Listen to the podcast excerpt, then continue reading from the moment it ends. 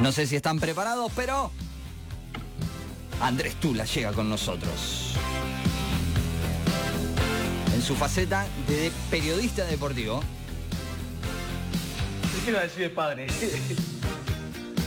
No, no, no. Acá se transforma en periodista deportivo exclusivamente. Acá hace valer su, hace valer su título, señores y señores. Date una media vuelta y aparecer como un periodista. Exactamente, podría, podría ser como la Mujer Maravilla. Pasa que Claro. si giro ahora se me salen los auriculares, se cae la compu, todo, sería un quilombo.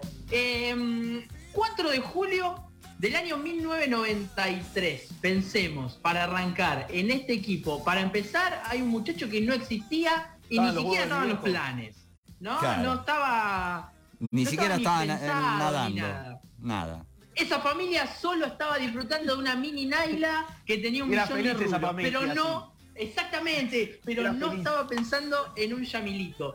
Después, un Cristian y Mauro Emanueles, jóvenes de primaria, eh, uno con un corte medio, medio tacín. eh, de Maurito, no, nunca vi foto, Maurito, tuyo. De, de No la vas a ver. No la voy Era una especie-. Era como una especie de Galf con un corte de mm, Carlitos Balá que fue mutando a un dos aguas. eh, Onda Así. Calculín. onda calculín, fue mutando con, con el tiempo. Yo estoy Digo pensando. Calculín y un, un montón de años. Eh, ¿sí, eh, 93, tercer grado. Sí, ya andaba por el corte taza casi, sí, es verdad. Ya estaba rondándolo, sí. Y Escuela 22. Mi, mi persona, cumpliendo esa típica frase del niño que cae con el pan bajo el brazo, Sí.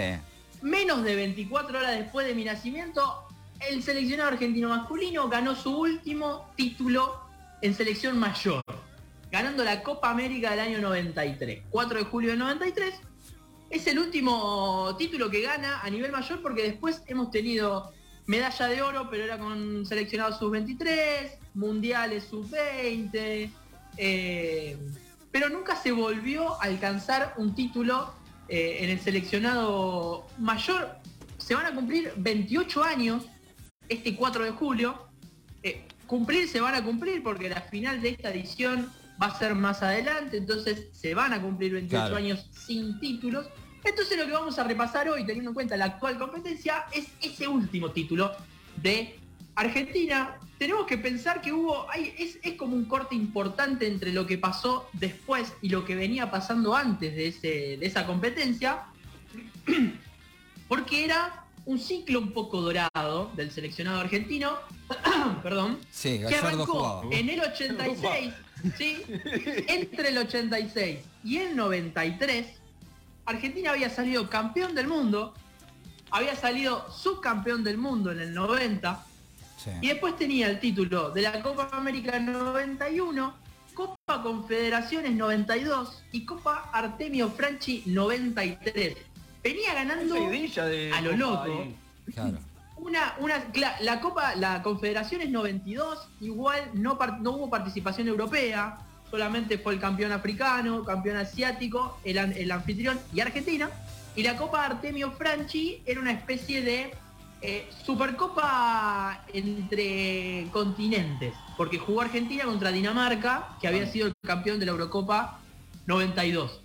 Venía de muchos triunfos, desde la salida de Bilardo, eh, con la llegada de Basile, Argentina no había perdido en esos tres años, no tuvo derrotas entre el 90 y el 93, después de la salida de Bilardo, y había ya una transición en cuanto al plantel. Ya no eran lo- los históricos que participaron del 86 o del 90, y el único que quedaba era Ruggeri.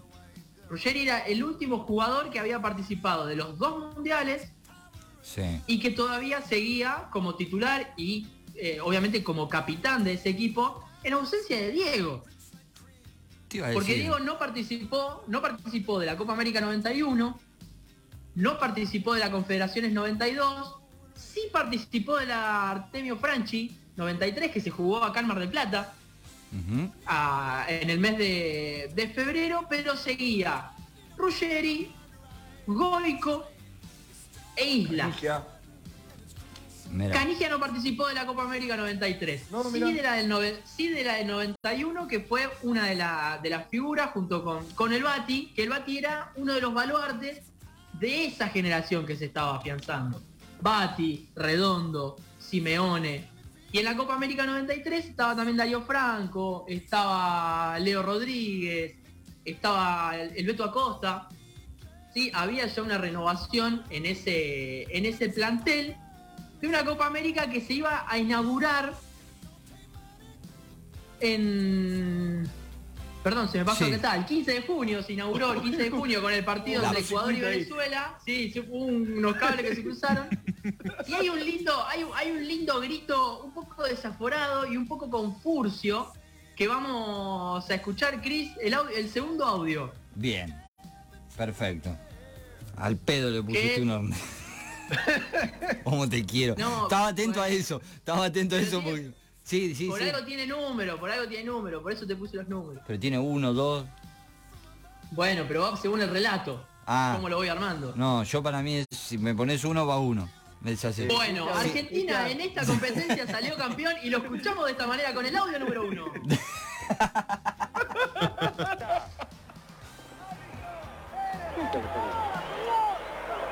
Terminaste, Argentina campeón, decime que sí, sí.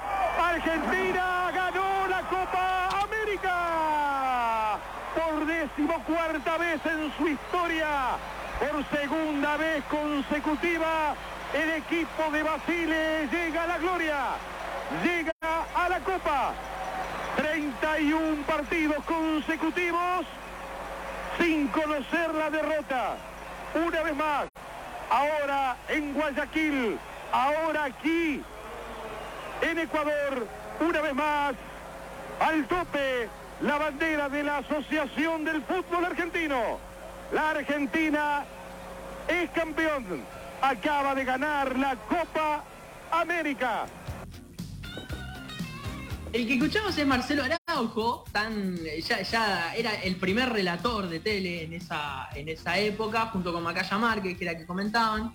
Y escuchamos el pitido final del partido contra, contra México, que fue la final, pero con una particularidad de todo el, el- el desarrollo, que fue que Argentina ganó el primer partido y el último.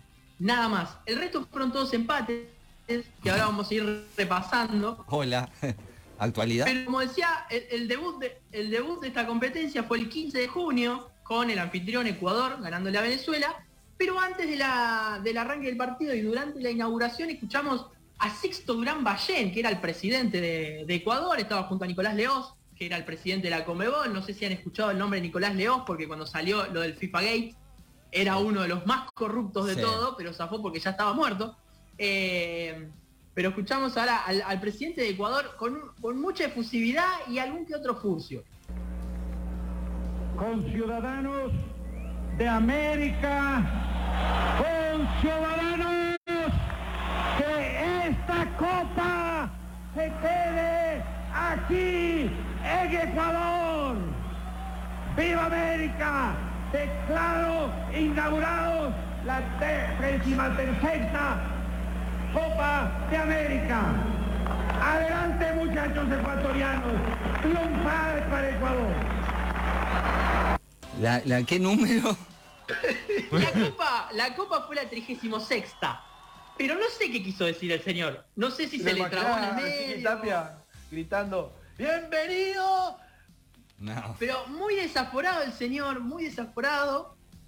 Le fue bien igual a Ecuador, Ecuador salió cuarto de la Copa, es un, Ah, es un puesto alto. Es un puesto, es un puesto alto teniendo Salió en cuenta, último, pero le fue muy bien en la Copa. teni- teniendo en cuenta el, el tipo de selección, eh, Claro, ha sido de, de los puestos más altos que tuvo. Te iba a Pero preguntar el eso. señor le metió pila. Si tenías a ver algún, a- algún parámetro, yo me imagino, por lo que veníamos hablando, Argentina ganando todo. Brasil siempre potencia, ¿no? Y, y una de, la- de las selecciones más fuertes, o sea, ya estamos en dos. Me imaginaba quizá un Colombia Uruguay. eh, y un Uruguay fuertes. Así que que esté ahí Ecuador en el cuarto lugar eh, eh, significaba mucho. Sí, sí, es una... eh, A ver, pensemos que Ecuador ahora se hace un poco fuerte cada vez que hay que jugar de visitante, suele tener algún que otro jugador en Europa, se ha- han mejorado las selecciones, Claro. pero en ese momento Ecuador, Venezuela, Bolivia eran seleccionados muy menores. Tía, Hasta el 2000 creo, vamos, vamos como para tirar una fecha, creo que hasta el 2000, después de, de los 2000 es cuando empezaron a fortalecerse. Antes era el equipo que le ganaba sí o sí. Cuando, cuando lo- el mercado internacional de jugadores empezó a abrir en Europa, más que nada cuando ya empezó a tener la posibilidad de tener muchos jugadores extranjeros, ahí empezaron a crecer los niveles de este tipo de seleccionados. Claro. Eh, antes por ahí era una excepcionalidad que haya un jugador, qué sé yo, de Ecuador que esté en Europa. Ahora tenés un montón. ¿sí? Vos repasás ahora, por ejemplo, la- el plantel de Colombia y la, la mayor parte están en Europa. Y el porcentaje menor están en la Liga de Colombia o acá en Argentina. Argentina. Claro. Claro, ha ido, ha ido aumentando el, poderío de esos equipos. Pero como decía, era la 36 edición de la Copa. Estuvo formada por 12 seleccionados, divididos en tres grupos, con la particularidad en esta edición que fue la primera vez que tuvo a seleccionados por fuera de Conmebol. Es decir, participó Argentina, Chile, Uruguay, Colombia, Venezuela, Ecuador, Brasil. Y a estos se sumaron México y Estados Unidos, que forman parte de la CONCACAF, que es como la Conmebol, pero América del Norte. Sí. Y era la primera participación de, esto, de estos dos equipos. El debut de Argentina fue el 17 de junio. ¿Cuándo fue el 17? Antes de ayer. 17 de junio fue 1 a 0 contra Bolivia. Gol de El Bati, que venía de ser el goleador de la Copa del 91. Era uno de los, de los goleadores de, de Argentina, que ya estaba en Italia hace un par de años. El segundo partido iba a ser como una premonición de aquella final porque el rival iba a ser México el 20 de junio, que se cumplen mañana, años, el Día de la Bandera. Eh, arrancó en desventaja el partido, pero el que empató fue justamente el capitán que mencionábamos hoy, que fue Ruggeri, y lo escuchamos en el tercer audio. Claudio García. Vamos, Turco. Marca Ramírez. Claudio García llega Batistuta. Por atrás está Ruggeri también. Simeone le pega al lío. Solo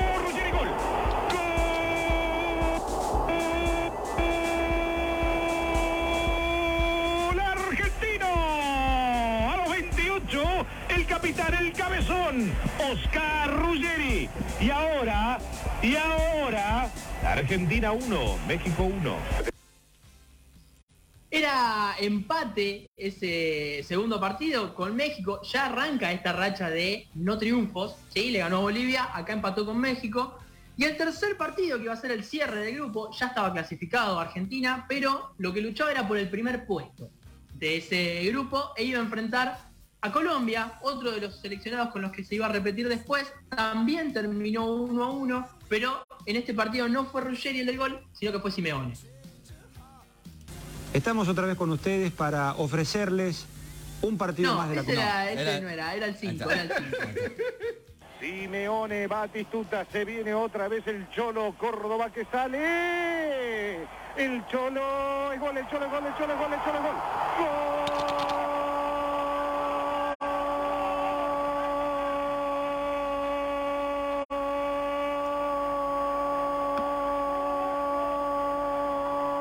¡Gol argentino! ¡Grande Cholo! A los dos minutos, la Argentina 1, Colombia 0. El partido iba a terminar 1 a 1 porque a los 3 minutos lo empató Rincón. Pero ¿qué pasaba durante este periodo de la fase de grupo? Si bien le ganó a Bolivia y después empató, es decir, no perdió, no había mucha simpatía de parte del periodismo con el juego de Argentina. El audio ahí que se le escapó a Cris, que ahora vamos a escuchar, es Alejandro Fabri, que hablaba después de los primeros dos partidos de Argentina y de cara a este partido con Colombia, que iba a determinar en qué posición iba a quedar Argentina en el grupo. Estamos otra vez con ustedes para ofrecerles un partido más de la Copa América. Parece un partido más, pero en realidad es la tercera presentación de la Argentina. El equipo que conduce Alfio Basile, que hasta ahora no ha rendido lo que todos esperábamos. La Argentina le ganó a Bolivia 1 a 0, después empató con mucho susto frente a México 1 a 1, pero de todos modos, sin jugar, la Argentina ya está clasificada para la siguiente fase de esta Copa América. Uy, me suena conocido No, eso. no, no había mucho cariño. eh, como que- pese, ¿Cuándo pese a que hubo cariño? pese a lo que era Argentina en ese momento. O sea, tenía una licencia para no tener que lucirse en todos los partidos, pero aún así se la miraba un poco de reojo. Terminaba la fase de grupo, Argentina terminaba segunda. ¿Y qué implicaba eso? Enfrentarse al segundo del grupo B. ¿Quién era el segundo del grupo B? Brasil, que tampoco se había quedado con el primer puesto de su grupo. Y algo que ocurre en este periodo, que es no solo glorioso de Argentina en cuanto a títulos, sino también en cuanto a los enfrentamientos con Brasil.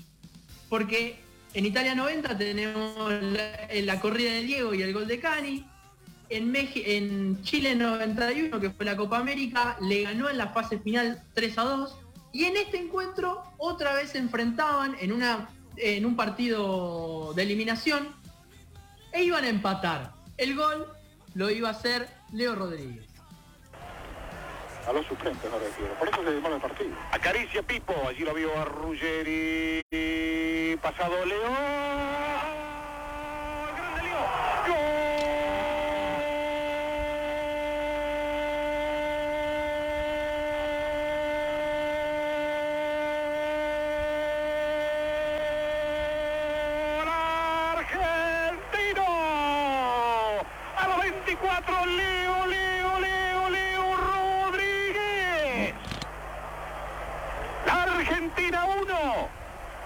2001.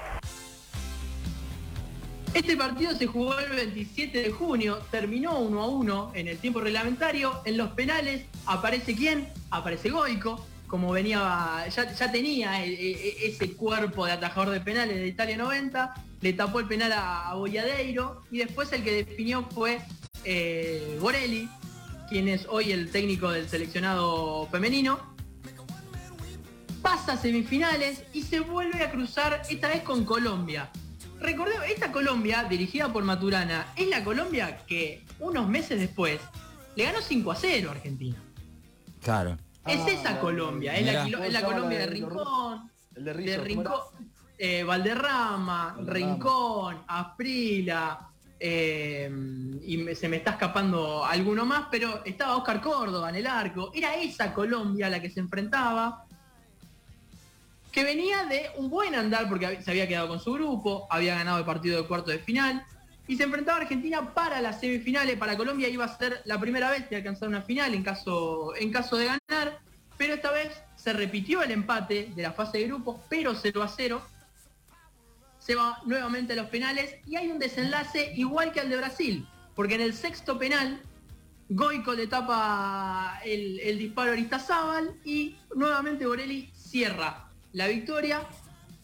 Esto pasó el primero de julio para llegar al último partido, a la final del 4 de julio, ese día que se convirtió el último con un título mayor del seleccionado argentino. Les tiro la formación, ¿quieren? A de ver, esa final. dale. Dale. El Goico, como ya les Sí. mencioné, el Goico en el arco. Basualdo, Ruggeri, Borelli y Altamirano, la defensa, línea de cuatro. Altamirano de dónde venía en ese momento? Me suena a River, ¿no? En River, Ah, en River bien. estaba en ese momento. Redondo, Zapata, Pipo Gorosito y el Cholo Simeone. Y la delantera, el Bati y el Beto Acosta. El Bati que lo había sacado Basile para las semifinales. Hay una anécdota en la cual le dijo, vos estás mal, te saco. Y lo sacó sin Ah. ningún tipo de, Ah, sí. de- de justificativo, nada, lo sacó. Y antes de la final fue y le dijo, escúchame, vas a jugar. Yo estimo que ya estás descansado. Y vaya si iba a jugar el Bati. El Coco Porque fue- bien de frente va, o sea, no tiene pelo en la lengua. Bravo el Coco, aparte con esa voz. Yo también Nah, me esa voz del Coco. miedo. Bueno, salió la de Maradona hace poco. El, la De, del Diego. de la anécdota, sí, sí. Eh, hay, hay un montón, hay un montón. El Coco tiene un montón. Recuerdo ese programa que hizo con el Bambino Veira y demás, que ha contado un montón de anécdotas. Eh, Bambino, ojo, no avalamos ese programa tampoco porque había, un no. había un machirulismo en ese programa. Sí, Pero sí, bueno. sí.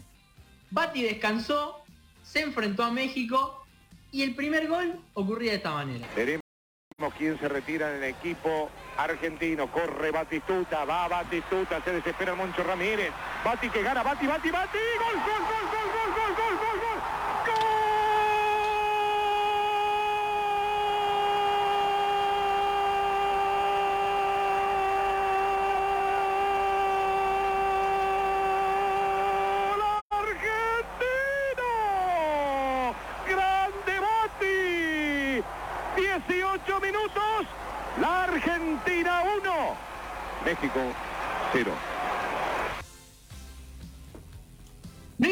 Mucho esta alegría del primer gol porque a los cuatro minutos lo empató México de penal, Bien. gol de, de Galindo de penal.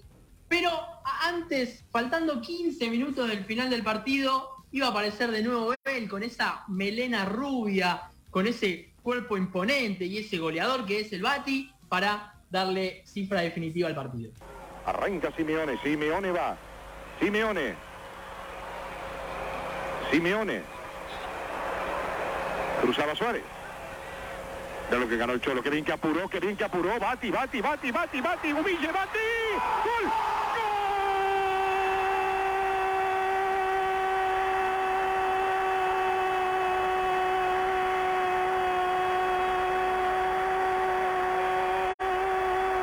¡Gol argentino! ¡Qué grande el Cholo y qué grande Bati! La Argentina 2, México 1 en 29 de este segundo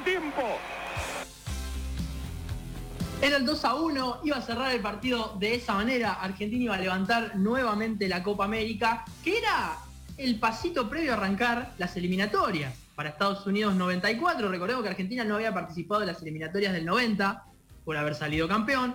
Era el regreso a las eliminatorias.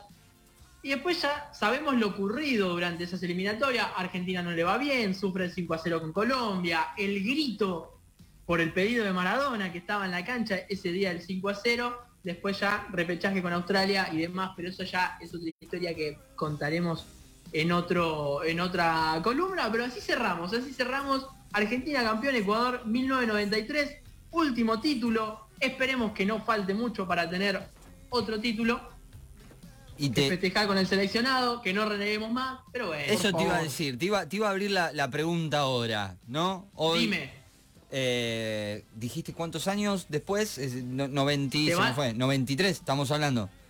se van a cumplir 28. Se van a cumplir 28 años, o sea, 28 años después, hoy, como periodista deportivo que sos, Sí. como analítico del fútbol que sos, si no lo saben, les recomiendo, síganlo. Igual ahora venís más tranquilo, pero Sí, en Twitter, en Twitter muy buenos comentarios, cosas que la gente no ve en el común denominador, las ve Andrés Tule y las comenta generalmente por Twitter. Pero bueno, últimamente viene medio vago, pero no importa. A lo que voy, hoy, hoy tenés la posibilidad de desplayarte acá. 28 años después. ¿Crees que es el año? Eh, a ver, hay una parte, una porción de mí cegada. Entonces, por lo tanto, cada vez que arranco una competencia, después de haber estado meses diciendo, no, no, esta vez estoy tranqui, esta vez no, no, no. Bueno, llega la competencia, lo veo a Lionel y, y estoy cegado y para mí vamos a salir campeón todos los torneos. Y así me va después, ¿no? Después estoy como un par de días, ¿viste? como medio bajón. Eh, me pasó con el Mundial, me pasó con las Copas Américas, digo, ay, ¿para qué me enganché con esto? Hay ¿Sabes por qué no me gusta el fútbol ya? hay material, hay material, hay ciertos pasajes que te ilusionan, hay ciertas sociedades que te ilusionan, pero hay ciertos contextos que parecen derrumbar al- en los partidos, ¿sí? Se vio con, con Chile la vez pasada, ¿sí? Un poco de apriete y es como que no encuentran una solución. Cuando las cosas no están saliendo, cuando las cosas no están saliendo, hay falta de respuesta desde afuera, ¿sí? En cuanto a los cambios. Pero el material está. Bien. El funcionamiento se puede agarrar. Es un diseño este de Copa América que te permite una cierta eh, espera en cuanto a los procesos. Digo, es un grupo de cinco donde pasan cuatro. Claro. ¿Me entendés? Estás como muy tranquilo. Estás en un Sí. grupo donde está Bolivia. Sabes que Bolivia tiene todos los boletos para ser el último en ese grupo y quedar eliminado. Y después, en eliminación mano a mano, puede pasar cualquier cosa. Claro. Eh, lo veo como candidato. Pasa que bueno, después ves el partido de Brasil y decís, no, pará. Estos muchachos están jugando otra No, cosa. pero Claro. es increíble cómo aprietan el acelerador y no podés pararlo. Ves un ratito de Brasil y decís, no, están jugando otra cosa, están esperando otro tipo de rivales, viste, te asusta un poquito, pero bueno, qué sé yo, la copa pasada también se pensaba lo mismo y Brasil terminó pasando con una manito importante. de parte de la terna arbitral. Pero bueno, hay chances, hay chances. Las chances están, ayer se ganó bien. El lunes es, un, es una buena prueba, el lunes también con Paraguay. ¿A qué hora el No lunes? descanso. El lunes es a las 9, si no me equivoco. Sí. 9 de la noche. nueve. 9 de la noche como ayer. Bien. Sí, porque no va, a estar, no, va a estar, no va a estar Masterchef, entonces va a ser a las 9. Ah, bien. No va a estar. Masterchef, me retiro. claro, claro. Acá me dicen más o menos la misma cantidad de años que gimnasia no le gana a estudiantes. No. Me dicen, vos, no, sí, Me encanta cómo están pendientes de nosotros los campeones del mundo. ¿Viste? ¡Ay! ¡Somos campeones del mundo! Pero mirá gimnasia, mirá gimnasia. Señoras y señores, este fuerte aplauso ¡Vamos, primo! es para Andrés Alejandro Tula, que nos Sí, ha igual después traído... con Laura Nuevo, así que. Sí, sí, sí. No, no, pero voz. Acá, acá felicitamos al periodista deportivo. Ahora en un Claro. ratito se viene el Tula a fuego, el Tula amante, el Tula chape, el Tula fibra, ¡Ahí va! ¿eh? el Tula sentimiento se viene después. El Preparate. Tula ¿eh? que derivó en Almendrita, ¿no? Digámoslo de esa manera. Claro, exactamente. Canalizó todo su fuego en la personificación de Almendra. Así que, amigo, un placer. Dos minutos pasaron de las 11 de la mañana. Una nueva columna que ha pasado del DeLorean Deportivo. ¿Te perdiste las anteriores? Voy a decir, ¿de qué se trata? Hoy te enganchaste. Bueno, las anteriores las encontrás en Spotify. Nos encontrás como Casi Millennial Podcast. Y ahí buscás. A ver, ¿el DeLorean de qué habló Andrés? Y Andrés habló de la pelea de Ringo Bonavena y Calcius Clay. Y Andrés también habló eh, hace un, casi un mes y pico atrás y hizo otra columna del DeLorean Deportivo. Sí, las tenés ahí. Las tenés ahí. Casi ¿Cuál hizo, no? Podcast. ¿Cuál fue Sí, la sí, que hizo, no? ¿Cuál fue? ¡Que lo diga! ¿Cuál No, fue, que- no? no- no ¡No te quería, no quería. animaste! Nacho, tirame una soga. ¿Cuál hizo? ¿Cuál hizo? Dios, No me acuerdo. ¿cómo, cómo, hablan, cómo hablan giladas? Yo, yo me- ¿La de Uruguay o no fue, primo? desconfían ¿Eh? de mí. La de Uruguay fue. De, desconfía- ¿De qué? La de Uruguay. La, El super equipo de Uruguay. ¿Cómo el super equipo de Uruguay? Era ese, primo. A ella entiendo, ¿eh? te la pegó con la raíz, pero no Claro, la tiró cualquier cosa ahí. No. Ah, no, la Copa de Uruguay era la Copa América en Uruguay, algo así. No, el, Bueno, primer, bueno, seguimos cerrando. el primer mundial, chicos, el primer mundial fue, por favor, ¿cómo no se va. acuerdan? Por favor. Eh, Increíble. Escuchame una cosa, tenés, mira, a vos que estás ahí del otro lado te cuento, tenés entre tanda y música unos 6, 7 minutos para ir, preparar el mate. También, para hacer un pichín eh, y volver a sentarte a escuchar esto, que es... Casi milenial.